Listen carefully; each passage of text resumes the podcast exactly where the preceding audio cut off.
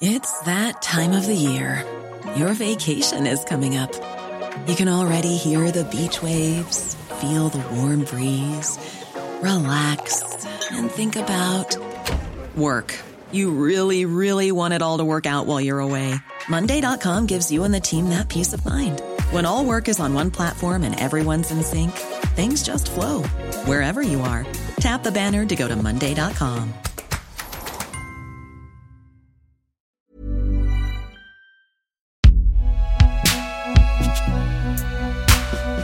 Binge fabricant de podcasts depuis 2015.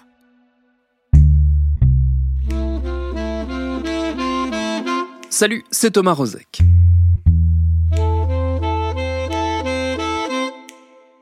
J'ai déjà eu l'occasion de le dire plusieurs fois dans ce podcast, l'histoire tient une place particulière et très importante dans ma vie. Elle a toujours été une passion, une obsession même à certains égards, et ce goût pour cette matière a déterminé bien des choses, à commencer par le métier que je fais, parce que si je n'étais pas allé traîner mes guêtres à la fac d'histoire de Brest, je n'aurais peut-être pas commencé à écrire comme correspondant à l'université pour la presse locale, et je ne serais possiblement pas ici en train de vous causer. Bref, au-delà de ma petite personne, cette passion pour l'histoire, elle est assez communément partagée dans notre pays, où on la célèbre, on la met en scène, on la documente, on l'explore à coups de cérémonies ou d'émissions télé. Alors, outre cette activité médiatique intense et pas forcément d'une rigueur scientifique incroyable, il y a surtout chez nous une activité de production historique très forte, fabriquée au quotidien par des chercheurs et des chercheuses qui, malgré leur tropisme évident pour le passé, pensent pour beaucoup à l'avenir de leur métier et de leur matière. C'est en partie le sujet d'un livre passionnant signé par une des voix essentielles de l'histoire en France, Christian Ingrao, qui va, le temps d'un épisode en deux parties, décortiquer pour nous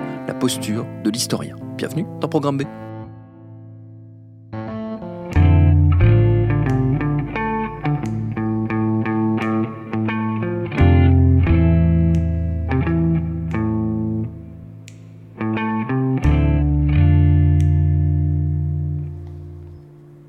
Christian Ingrao, il vient donc de signer un livre étonnant. Il s'appelle Le Soleil Noir du Paroxysme. Il est paru tout récemment chez Odile Jacob.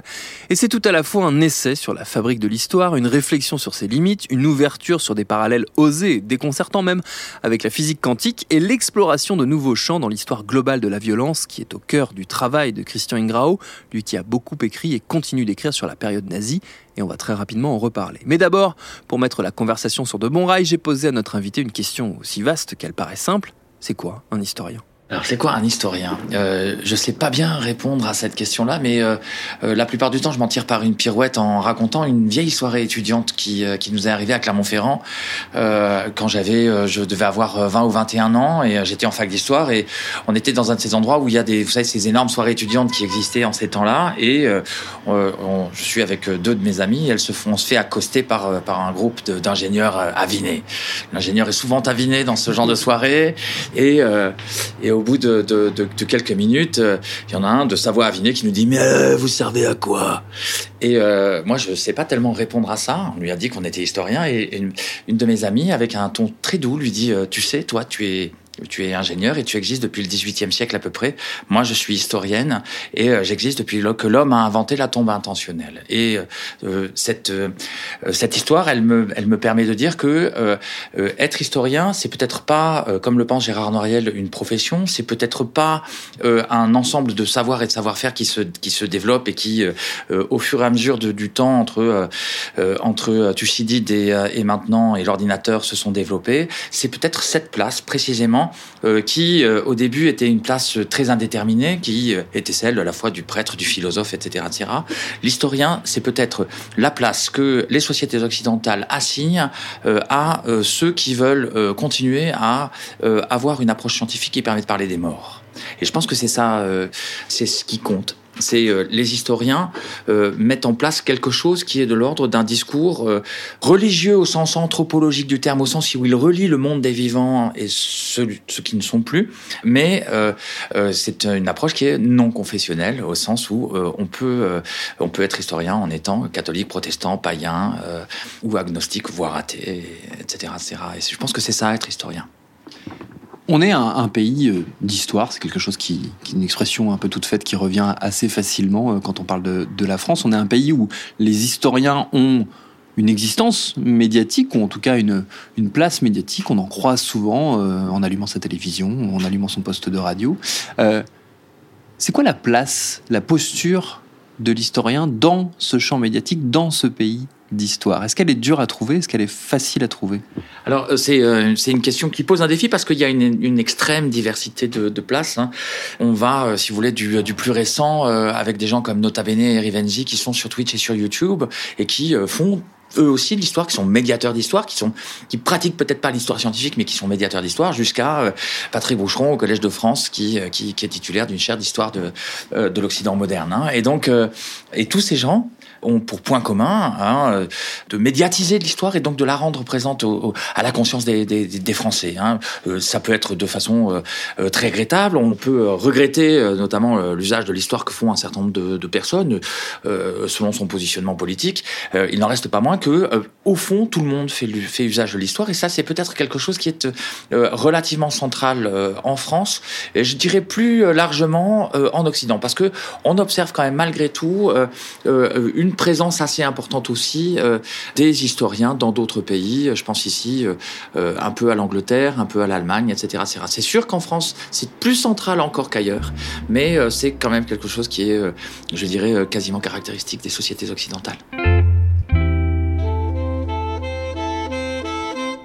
Il y a un élément qui, moi, m'intrigue beaucoup, c'est la manière dont la pratique de l'histoire s'est profondément transformé depuis la fin des années 80. Il y a eu ce moment en 89, qui était la chute du mur, que euh, euh, c'est Francis Fukuyama, je crois, qui avait parlé de fin de l'histoire à ce moment-là, ou juste un petit peu avant. Paradoxalement, c'était pas du tout, au contraire, la fin de l'histoire. C'était le début d'une nouvelle histoire et le début d'une nouvelle histoire à plusieurs titres, euh, c'est-à-dire aussi d'une nouvelle façon de faire de l'histoire. Vous, c'est le moment à peu près où la carrière d'historien a commencé. Est-ce que vous pouvez nous raconter un peu quels étaient ces bouleversements à ce moment-là? Qu'est-ce qui était en train de se jouer à ce moment-là? Alors, euh, euh, je ne sais pas à qui vous posez la question, en fait. Euh, est-ce que vous la posez au témoin ou est-ce que vous la posez à l'historien? Si Les deux. Si vous la posez, alors, si vous la posez à l'historien, d'abord, il va vous parler du témoin à l'historien. Et donc, vous dire que en 1989, moi, j'ai 19 ans, donc je sors du bac et je, je suis dans une période, nous, comme, comme beaucoup d'adolescents, euh, je suis dans une période où je commence mes études et euh, je pense que euh, on est dans ce type de période-là, on est, on, a du mal à être à la fois concentré sur des objets, sur des constructions scientifiques et sur des objets qui nous entourent. on, bien sûr, s'intéresse, les, les, jeunes s'intéressent énormément, je ne dis, dis, pas le contraire, hein, à, au monde qui les entoure, à la politique, etc., etc. Il n'en reste pas moins que les euh, transformation que connaissaient les sociétés occidentales, et notamment celles dans, lesquelles moi j'étais socialisé, étaient tellement euh, profondes et inédites que je pense les avoir toutes mésinterprétées. C'est-à-dire que euh, j'ai bien vu la crise économique dans laquelle euh, euh, Clermont-Ferrand et les vieilles industries de seconde révolution industrielle étaient en train de, de tomber, mais je n'ai pas compris la concaténation socio-économique qui était en train de se mettre en place et qui expliquait que il y avait des régions désormais, pas seulement en France, en France, en Allemagne, aux États-Unis, etc., etc., dans lesquelles s'installaient des formes de chômage qui étaient totalement inédites. J'ai pas pu le voir et il m'a fallu 40 ans pour le comprendre. Je n'ai pas compris que euh, la fin de l'Union soviétique euh, n'était pas euh, la fin de l'histoire ni le triomphe total et absolu du camp démocratique, mais bien le renouveau d'un certain nombre de dynamiques qui dataient du 19e, voire du tout début du 20e siècle. Je n'ai pas compris enfin que euh, ce qui se mettait en place euh, à ce moment-là euh, était aussi un retour d'un certain nombre de dynamiques extra-européennes qui allaient marquer l'ensemble de la de, de, la période. Et vous voyez, c'est bien pour ça que je dis que c'est très difficile de savoir de savoir à qui on s'adresse quand on pose cette question-là, parce que tout ça dépassait évidemment le l'adolescent mal dégrossi auvergnat que j'étais à, ce moment-là, mais c'était quelque chose aussi que je pense les historiens avaient avait besoin de temps pour comprendre. Et donc, pour paraphraser Claude Lévi-Strauss, je vous dirais bien, j'ai traversé tout ça comme un aveugle. Hein, euh, et, euh, et c'est aussi, euh, je pense, la conscience de cet aveuglement qui fait, qui, a marqué aussi les principes de mon positionnement social et politique en tant qu'historien. On peut pas s'être autant trompé que je me suis trompé et avoir la prétention de, pouvoir avoir un discours public et, médiatique du haut de, de, de son savoir. Il y a des vraies révolutions dans cette période-là, notamment dans les années 90, au cours des années 90, euh, dans le domaine de la fabrique de l'histoire, de la pratique euh, historienne. Euh, c'est quoi ces ponts, ces dialogues qui se mettent à exister, notamment entre différents types de pratiques historiennes dans plusieurs pays d'Europe et plusieurs pays occidentaux, il y a tout un, une génération apparaît et qui change profondément aussi les choses. Alors, ce qui est intéressant, c'est qu'on peut relier ça avec la guerre froide, justement. Au moment où euh, euh, les systèmes communistes et socialistes entrent en crise terminale, c'est-à-dire dans les années 70, euh, et au moment où s'éteint le grand espoir de 1968, donc au moment où, le, marxisme et le communisme sont, sont censés entrer en, en crise, eh bien, chez les intellectuels, eh ben, c'est là, c'est le, moment de la naissance de courants de pensée post-marxistes qui sont d'une d'une très grande délicatesse et, et, euh, extrêmement innovants. En Allemagne, euh, euh, ce sera ce que l'on appelle l'Alltagsgeschichte, l'histoire du quotidien. en Angleterre, c'est le History Workshop avec des intellectuels extraordinaires comme Edward Thompson et Eric Hobsbawm. Et puis en Italie, ce sont les historiens de la microhistoire. Hein. Tous ces gens, au fond, nous disent, partant de l'héritage marxiste, nous disent mais alors, si euh, les hommes font l'histoire mais ils ne savent pas qu'ils la font, de quoi ont-ils conscience? Et euh, c'est de cette question euh, de la conscience des acteurs que va naître ce que nous appelons désormais une histoire sociale et culturelle et qui fait que on s'intéresse aux représentations, aux mentalités, aux émotions, aux affects, etc.. Tout ça a pris énormément de temps à naître, mais c'est au fond cette révolution-là qui, se met en place avec J'aimerais bien le rappeler aussi, si vous voulez, de l'autre côté du mur, hein, euh, euh, des gens qui euh, ont été marxistes dans les années 60 et 70, qui sont des historiens merveilleux, délicats, etc., etc., et qui, comme les communications sont coupées, sont difficiles pour eux de, participer à tout ça, mais ils le font. Hein. Je pense ici à Bronislaw Geremek et à Karol Modzelewski, qui sont deux historiens polonais absolument merveilleux et qui ont participé à tout ça et avec une très grande élégance du côté de l'histoire médiévale. Il y a un, courant, une école, une, un institut même, qui se développe euh, dans ces années-là, que vous connaissez bien, euh, pour l'avoir dirigé notamment, euh, qui est l'Institut de l'histoire du temps présent. J'adore cette expression et notamment par son côté paradoxal. Est-ce qu'on peut faire l'histoire du temps présent? Eh bien, euh, écoutez, euh, là vous posez la question à quelqu'un qui est, tellement partie prenante de la chose que vous connaissez ma réponse. Bien sûr qu'on peut faire l'histoire du temps présent. L'institut d'histoire du, du temps présent et l'institut d'histoire du temps présent sont nés de euh, l'héritage de la Seconde Guerre mondiale. Hein. les deux ancêtres de ce qui deviendra l'IHTP en 1978 sont des comités d'histoire de la Seconde Guerre mondiale et de l'occupation, et ils sont nés de la volonté des pouvoirs publics de pouvoir avoir une approche comptable et factuelle pour ensuite, plus tard, pouvoir demander des comptes à un gouvernement allemand de ce qui s'était passé pendant la, révolution, la, révolution, bravo, pendant l'occupation. Il faut pas confondre les deux. Hein. Euh, et, euh, et, donc, euh, dès 1944, dès l'été 1944, en fait, se mettent en place des réseaux de correspondants locaux qui sont chargés de faire une espèce d'inventaire, à la fois des destructions, des violences commises, des assassinats, etc., etc. Et c'est dans euh, cette dynamique de l'histoire en train de se faire au fur et à mesure de l'événement, de l'agencement de l'événement, que naît l'histoire du temps présent. L'histoire du temps présent, c'est la coprésence entre l'historien et les protagonistes. Hein.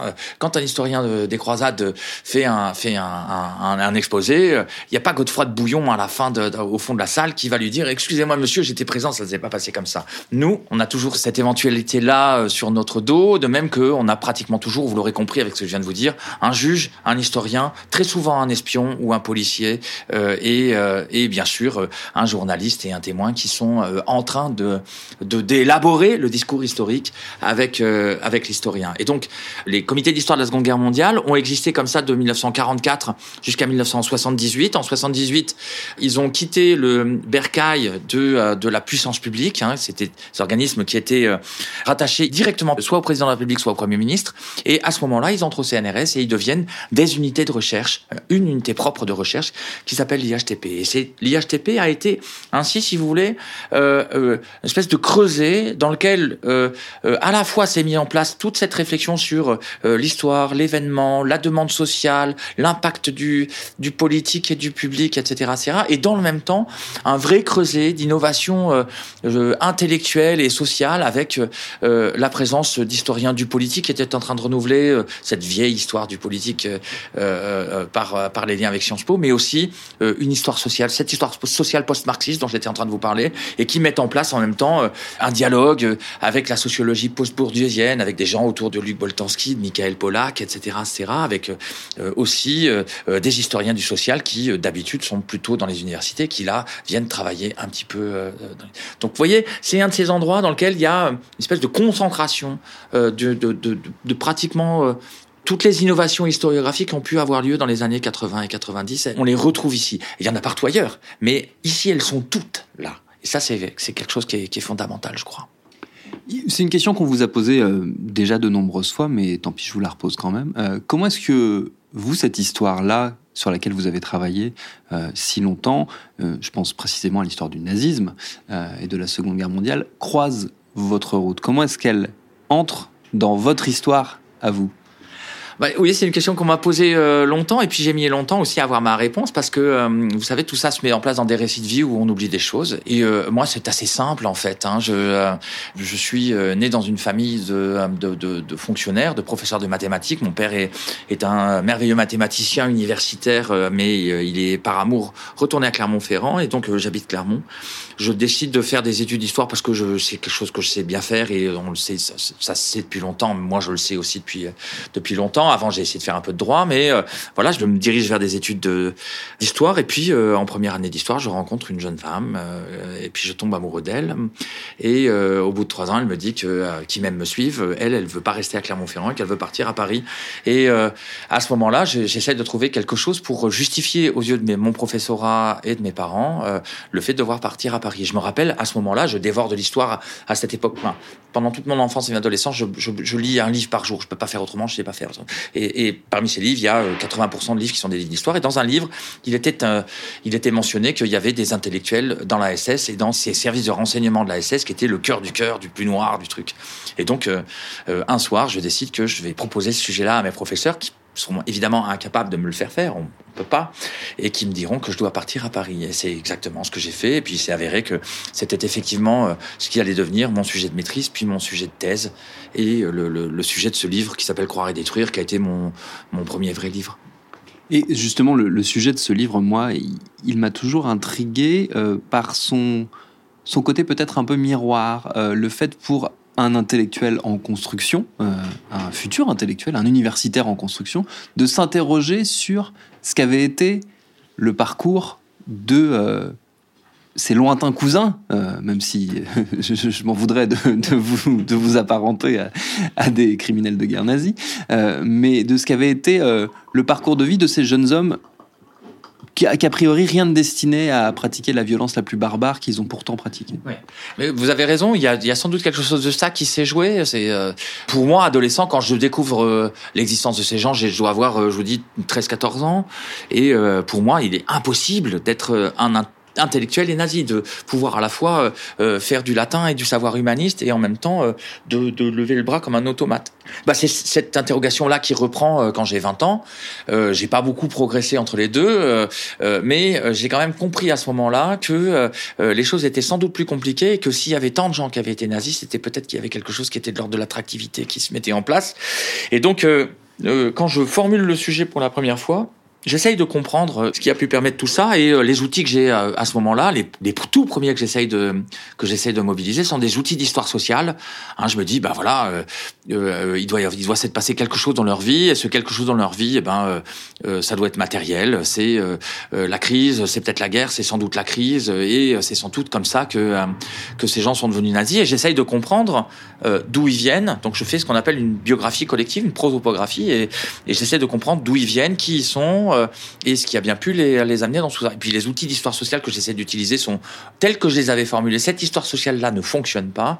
Et donc, à partir de ce moment-là, je, re, je reprends des outils de ce à quoi j'avais été formé dans mes études universitaires. Or, Dans mes études universitaires, j'avais fait beaucoup d'histoire moderne et euh, une des choses qui m'avait euh, le plus frappé et le plus intéressé, c'était vraiment la question de la conflagration religieuse entre protestants et catholiques euh, au XVIe siècle. Hein. Euh, toute la question, mais je dirais plus largement, toute la question euh, de la dissidence religieuse entre le, le, le, le 11e et entre le 11e et le 17e siècle. Hein. En gros, si vous voulez, des cathares jusqu'à jusqu'aux calvinistes. Et je m'étais aperçu que c'est que euh, en travaillant sur cette question de la dissidence religieuse, les gens avaient, les historiens avaient à la fois travaillé sur les appareils répressifs, sur euh, les modes d'appropriation du croire et sur la question euh, des violences. Et je me suis aperçu que, au fond, je disposais là d'outils qui, je voyais pas ce qui pouvait m'empêcher euh, d'essayer de voir comment ça pouvait fonctionner sur du sur du nazisme et sur des gens qui avaient cru à, à un autre type de système de croyance sans transcendance. Et euh, c'est ce que j'ai au fond essayé de euh, essayer de faire en travaillant sur sur sur les, les intellectuels nazis. Et ce d'autant, si vous voulez, que à ce moment-là, j'ai eu cette espèce de coup de foudre pour un très très grand historien de, de l'époque moderne, s'appelle Denis Crouzet. Et Denis introduisait, euh, relisait complètement toute euh, euh, la, la, la, confrontation entre protestants et catholiques en mettant en place, un, une histoire des émotions, deux, une grille de lecture de la violence qui passait par la description des gestuels et donc par la pratique la plus matérielle qui soit. Et euh, en combinant donc euh, ces outils d'histoire religieuse, euh, cette nouvelle approche de Denis Crouzet et bien entendu l'histoire culturelle de la guerre qui était en train de se renouveler très profondément là, et eh ben j'ai commencé à construire mes j'ai commencé à construire mes objets. À suivre.